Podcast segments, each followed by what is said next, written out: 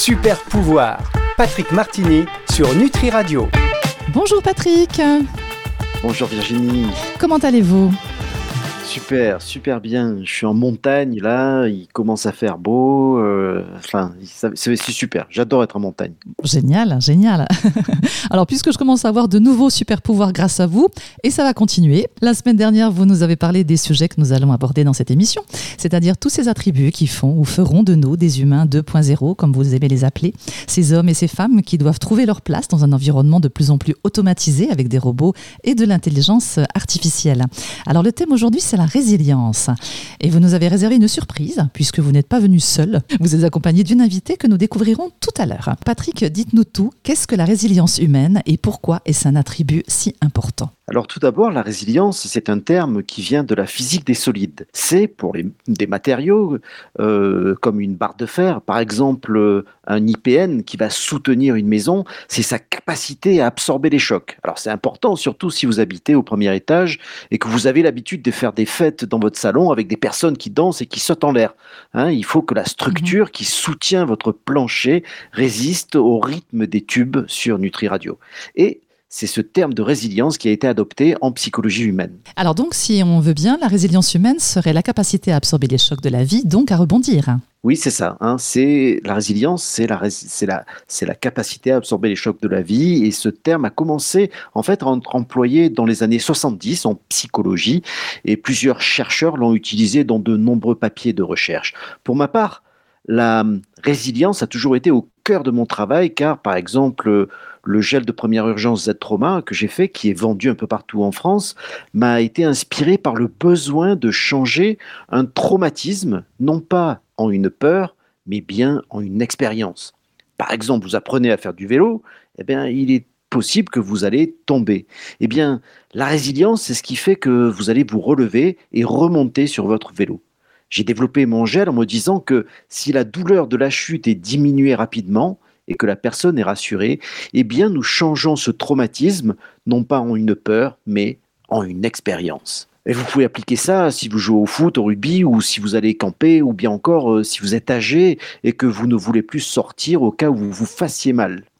Il me plaît à penser que chaque fois que je vends 100 000 tubes, le Z-Trauma va aider une dizaine de traumatismes, soit un million de situations où la résilience aura été stimulée et où, dans une majorité de cas, une personne ne va pas avoir peur toute sa vie, elle va se relever et avancer. Euh, quelque part, je me demande si, euh, biologiquement, c'est sûrement inscrit dans notre ADN, hein, que si les enfants sont remuants et qu'ils sont une vraie usine à bobos, est-ce que c'est pas pour qu'ils apprennent justement à se relever et à se relever encore jusqu'à y arriver? Hein, ce n'est pas parce qu'on a fait un raté que le succès n'est pas à notre portée avec plus d'expérience et de maîtrise. Nous devons avoir la culture de l'échec. Très bien. Eh bien, nous allons voir dans quelques instants ce que vous entendez par la culture de l'échec, Patrick. Nous faisons une petite pause et on se retrouve très vite sur Nutri Radio. Et n'hésitez pas, bien sûr, à poser vos questions et à réagir aux propos de Patrick au 06 66 94 59 02 ou directement sur la page de contact du site nutriradio.fr. À tout de suite. Super pouvoir. Patrick Martini sur Nutri Radio. De retour avec Patrick et ses super pouvoirs sur Nutri Radio, la radio qui nourrit le corps et l'esprit. Patrick, vous nous parliez juste avant la pause de la culture de l'échec. C'est vrai que l'échec est mal vu dans notre société, du coup on craint d'échouer et ça peut justement amener à l'échec. C'est souvent paralysant pour les enfants avec par exemple l'échec scolaire, mais ça l'est aussi pour nous, adultes. Et pourtant, et pourtant, Virginie, nous sommes les fruits de l'échec.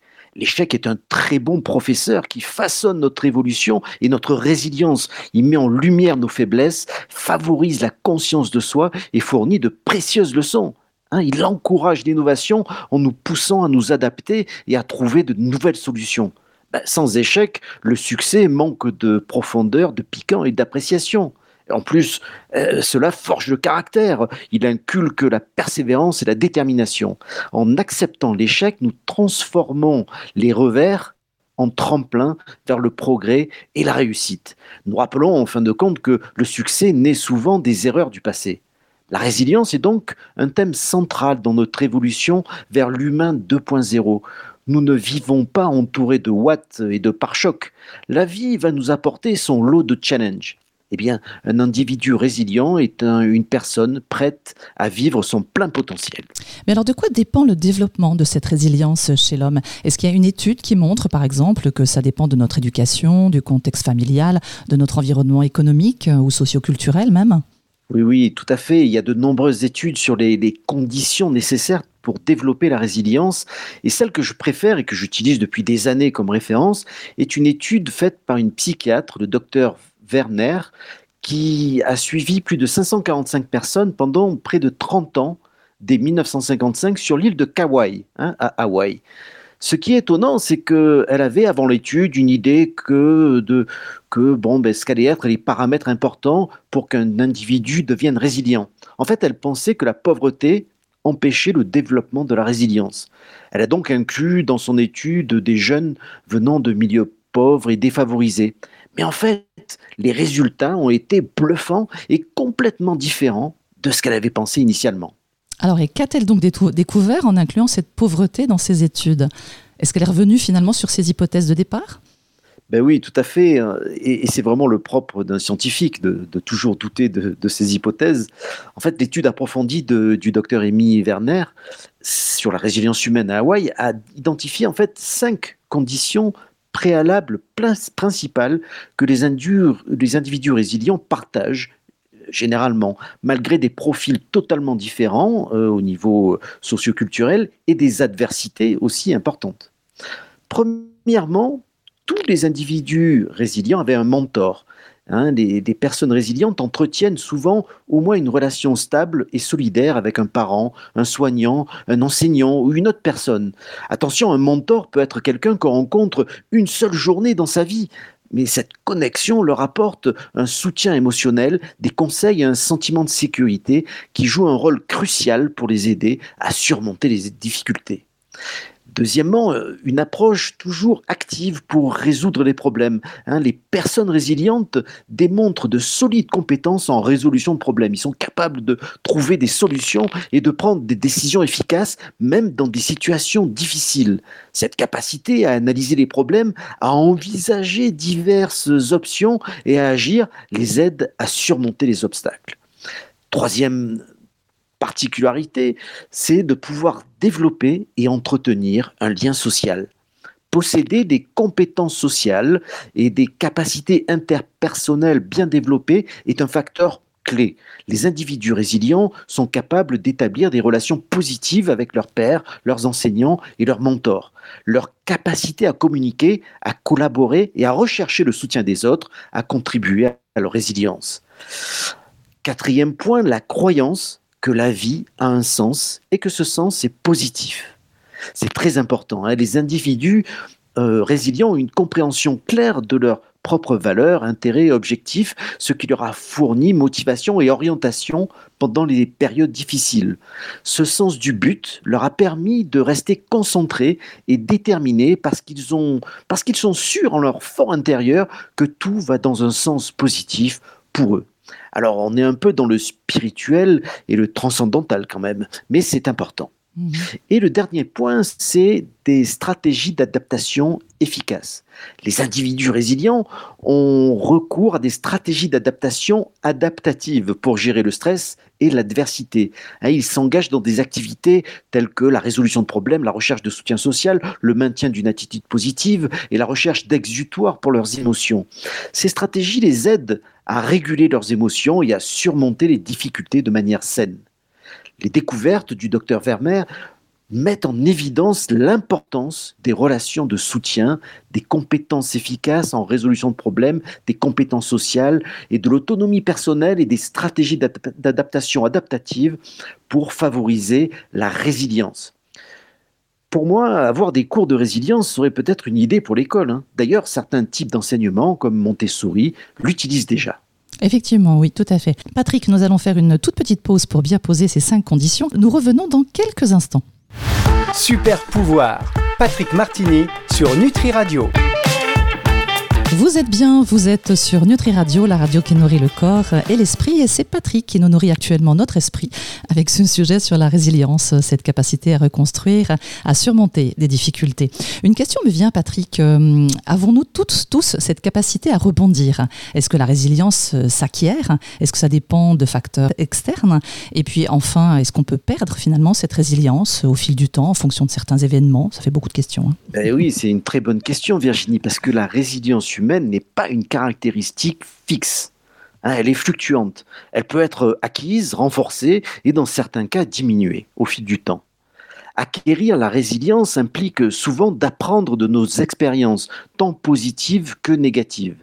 Les individus peuvent développer leur résilience en faisant face aux défis en s'adaptant aux adversités et en déployant des stratégies d'adaptation. Les relations de soutien, les liens sociaux et le sens du but contribuent également à son acquisition. À l'inverse, la résilience peut être affaiblie lorsque les individus évitent continuellement les défis ou se protègent de l'adversité. Une dépendance excessive à l'égard d'un soutien extérieur peut empêcher le développement de la résilience.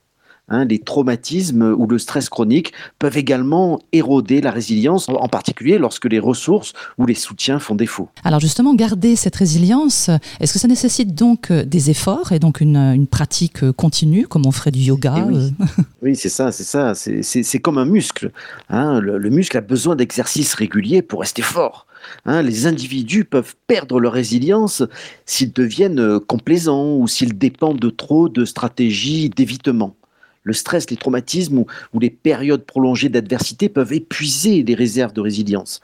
Cependant, la résilience peut souvent être rétablie, même après des revers. Hein, il y a plein d'exemples. La résilience humaine est dynamique, influencée par les expériences, les systèmes de soutien et les choix personnels. Bien qu'elle puisse être acquise, renforcée ou diminuée, elle reste en fait une qualité que les individus peuvent s'efforcer de développer et de maintenir tout au long de la vie. Patrick, est-ce que je peux me permettre une question très personnelle Bien sûr. est-ce que vous êtes résilient, Patrick? Ah, je pense, je pense. Mais j'y travaille encore. Hein. Euh, alors, j'ai eu beaucoup de chance, mais quand même, au cours de ma vie, j'ai été beaucoup testé. Euh, j'ai une idée de mes capacités. En fait, je, je, raconte souvent que je me rappelle qu'un conseiller d'orientation, alors que j'avais 13 ans, m'avait dit Patrick, l'opportunité pour toi, c'est de faire une seconde AB2 pour devenir secrétaire bilingue. Tu peux pas viser plus haut. Bon, euh, je ne l'ai pas cru et j'ai bien fait car j'ai pu faire de nombreuses études en physique, en physique quantique, en astrophysique, en ingénierie, en, naturopathie, etc. Euh, et donc, dans, mon entourage, je me suis, je pense, bâti solidement car bah, j'ai eu plusieurs mentors, ça c'est sûr, autant au niveau scientifique que des potes d'aventure qui m'ont qui m'ont fait souvent sortir de ma zone de confort et également des parents qui ont toujours eu confiance dans mes capacités malgré toutes mes frasques. J'étais, on va dire, un, élève un peu dissipé.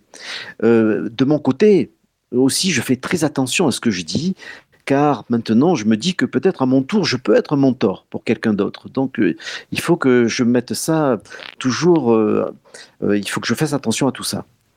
je ne vais pas fuir des problèmes en fait, les problèmes deviennent mon chemin en référence à Marc Aurèle et le stoïcisme que j'adore et que j'applique. Hein. je, reste toujours calme dans la tempête. J'ai acquis au fur et à mesure des années des capacités aussi à créer un fort lien social, même si euh, jusqu'à mes dix ans, j'étais plutôt introverti et calme. Mais l'acquisition hein, de, de ce lien social et de la capacité à, communiquer était vraiment motivé par ce besoin de communiquer et d'avoir des amis. Je connais ma valeur et ce que je peux apporter et je me limite à rien. D'ailleurs, j'ai même écrit euh, un rap hein, que j'ai ah chanté pour mes amis de ma mhm. communauté handicapée dont je m'occupe. Hein, Ils mhm. voulaient absolument faire un rap, donc j'ai fait le handi rap qui a été repris après par euh, France 2. En revanche, je ne vais pas me torturer sur les choses euh, où je peux rien faire, où je ne peux rien apporter ou contrôler. Et finalement, tout a un sens pour moi. J'ai la conviction profonde qu'il y a quelque chose de transcendantal dans notre expérience sur Terre. J'ai confiance que ce qui m'arrive a un sens. C'est ce qui explique que je fais souvent de l'humour dans la plupart des situations. Vous en savez beaucoup plus sur moi maintenant, mais nous allons nous pencher maintenant sur notre invité Lucie Branco, qui pour moi est un modèle de résilience et qui est devenue la première femme compagnon du devoir. Donc restez avec nous, vous allez voir, c'est passionnant. Oui, oui, oui, tout à fait. Alors pour la première fois, effectivement, dans cette émission, vous allez recevoir une invitée, Patrick, votre invitée. Je vous propose de la découvrir après une courte pause. Super pouvoir, Patrick Martini sur Nutri Radio. Lucie Branco, bonjour. Patrick vous présentait avant la pause. Vous êtes un modèle de résilience et vous êtes devenue la première femme compagnon du devoir et du Tour de France. Alors, un petit point pour ceux et celles qui ne connaîtraient pas ce système d'éducation. Des hommes et des femmes donc apprennent leur métier en accomplissant un Tour de France chez les meilleurs dans leur spécialité afin d'acquérir un savoir-faire et un savoir-être. Cette méthode d'éducation se pratique dans de nombreux domaines et elle est très exigeante. Oui, euh, puisque on va trouver, euh, c'est dans des domaines comme la charpente, la taille de pierre, la maroquinerie et bien d'autres domaines. Alors, Lucie, merci d'être avec nous aujourd'hui. Hein, on ne va pas revenir sur votre parcours, car il a dû être très compliqué pour une femme de s'imposer en fait dans ce milieu masculin. Lucie, qu'est-ce qui a favorisé votre résilience? Euh, Merci beaucoup pour cette question et c'est une question qui est incroyablement complexe. Vraiment, euh, le fait d'y réfléchir m'a fait prendre conscience de cela, euh, car la résilience chez moi, elle n'est pas forcément consciente, mais elle est plutôt instinctive en fait. Alors, en effet, la résilience, elle fait partie intégrante de mon parcours de construction. D'ailleurs, on le voit très bien, Rien que dans le titre du livre que j'ai écrit, on ne bâtit pas de cathédrale avec des idées reçues. Ici, la cathédrale, elle représente notre propre construction intérieure et les idées reçues, elles correspondent à tous les freins qu'on va rencontrer sur la route. Alors dans mon parcours de construction, et notamment lors de mon parcours chez les compagnons du devoir en tant que tailleuse de pierre et femme dans le bâtiment, j'ai vécu bah, une série d'obstacles et de résistantes de résistance constante. Mais j'ai aussi vécu beaucoup, beaucoup d'adversité et d'opposition. Et pourquoi? Eh bien simplement par le fait que je suis une femme. En effet, je suis devenue la première femme compagnon et pour ça vraiment, j'en ai beaucoup bavé. J'en ai bavé pour y arriver. Mais heureusement, il y a deux éléments cruciaux qui m'ont permis de surmonter ces épreuves de manière vraiment spectaculaire. Le premier d'abord, c'est qu'il y avait la puissance de la communauté. Vous en avez un peu parlé. Alors petite parenthèse, il faut savoir que les compagnons du devoir, ils ont donc euh, développé un système éducatif qui permet de s'accomplir dans et par son métier grâce au partage, à la vie communautaire, par le voyage et tout ça jalonné de valeurs et de rituels de passage. Et ce système original complètement holistique pour moi, bah, ça m'a bouleversée. Et cette révélation, je l'ai eue lorsque j'ai rencontré par hasard des jeunes compagnons. J'ai vraiment été mais littéralement happée par leur passion, par leur attitude posée, responsable et par leur engagement. Pourtant, ils étaient jeunes. Hein. Et pourtant, mais vraiment, enfin, ils étaient déjà valeureux. Et leur force collective, eh bien, ça m'a attirée et je voulais vraiment en faire partie. Et c'était une évidence en fait. Ça, ça, ça, dans mon ventre, je le ressentais. Je voulais faire partie moi aussi de cette œuvre commune pour tout ce qu'elle transmet, pour tout ce qu'elle transcende. Et ensuite, l'autre élément que j'avais, euh, bah, c'est l'obsession du geste parfait. Chaque jour, c'était un défi pour moi, un besoin vital de réalisation et de déplacement, un peu de la même manière euh, qu'un athlète de haut niveau. J'aspirais vraiment à appartenir à cette élite de bâtisseurs et à pouvoir moi aussi un jour faire partie, de cette chaîne de transmission, vous savez. Et j'ai vraiment, mais alors, tout donné pour ça. J'ai cassé du caillou à tout va. Je me suis blessée, mais des milliards de fois. Je me suis écrasé la main. Je me suis éclaté le pouce. Je me suis brisé le dos. Les muscles aussi sur mon tasseau. Je me suis chopé des migraines, mais alors carabinées euh, à cause de ma posture et de ma tension.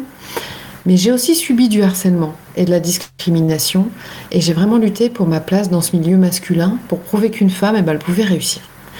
Et vous savez, au-delà de la douleur physique, qui en soi n'est pas agréable, on est d'accord, la discrimination, le sexisme, eh bien c'est vraiment destructeur.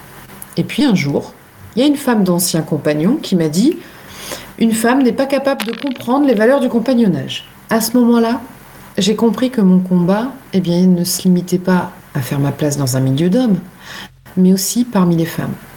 Et la violence de ce propos, elle m'a fait grandir. Et puis, j'ai fini un jour par atteindre le geste parfait. Alors, bon, faut savoir quand même que chez les tailleurs de pierre, la perfection n'existe pas. Mais en tous les cas, un jour de taille comme un autre, eh bien, tout d'un coup, mon esprit, il s'est autorisé à s'échapper et ma main à devenir indépendante. J'avais acquis le geste, en tous les cas, presque parfait et l'automatisme. Je pense que vous avez un peu compris l'essentiel.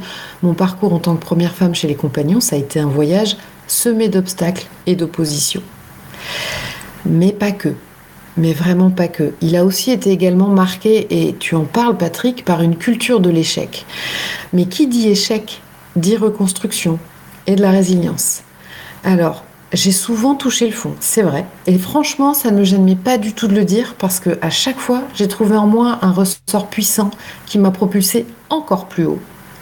Par exemple, jeune, j'étais hyper timide, j'étais une timide maladive. J'osais même pas demander l'heure aux passants. Et j'ai appris, en fait, que la véritable force, eh réside dans la capacité à communiquer et à apprendre des autres et à accepter l'échec et même l'adversité comme une opportunité d'apprentissage. En fin de compte, euh, mon schéma réside en ma capacité à rebondir après chaque échec, à apprendre de mes erreurs, à comprendre que l'autre, eh bien, c'est pas le reflet de ma vérité en fait, mais c'est juste une étape d'apprentissage. Alors, tout à l'heure, pour revenir au levier puissant hein, de résilience dans la communauté dont je parlais, en effet, la résilience dans les relations et donc dans la communauté, c'est une partie cruciale de mon parcours personnel. Alors tout d'abord, il y a eu ma famille avant les compagnons, mon frère et ma sœur, et cette fratrie, elle est puissante. Et elle est puissante parce qu'on est des communicants. Puis ensuite, il y a eu la communauté des compagnons, où j'ai découvert une autre forme de fraternité. Et la force de la fraternité, c'est un vecteur puissant chez moi. J'en ai vraiment besoin. C'est puissant parce que pour moi, la fraternité, c'est pas que du copinage. C'est la force du partage et la vérité de l'échange. Une vraie fraternité, eh bien, elle doit être en fait sans concession. Pourquoi? Parce qu'on parle sans peur de ce qui ne va pas, mais c'est pas pour être méchant, c'est pour nous faire grandir. Ça, c'est la vraie fraternité. Et la vraie fraternité, elle est sincère. Mais j'ai aussi une botte secrète. Un peu comme toi, Patrick, j'ai vraiment une foi amoureuse en la vie et en l'univers.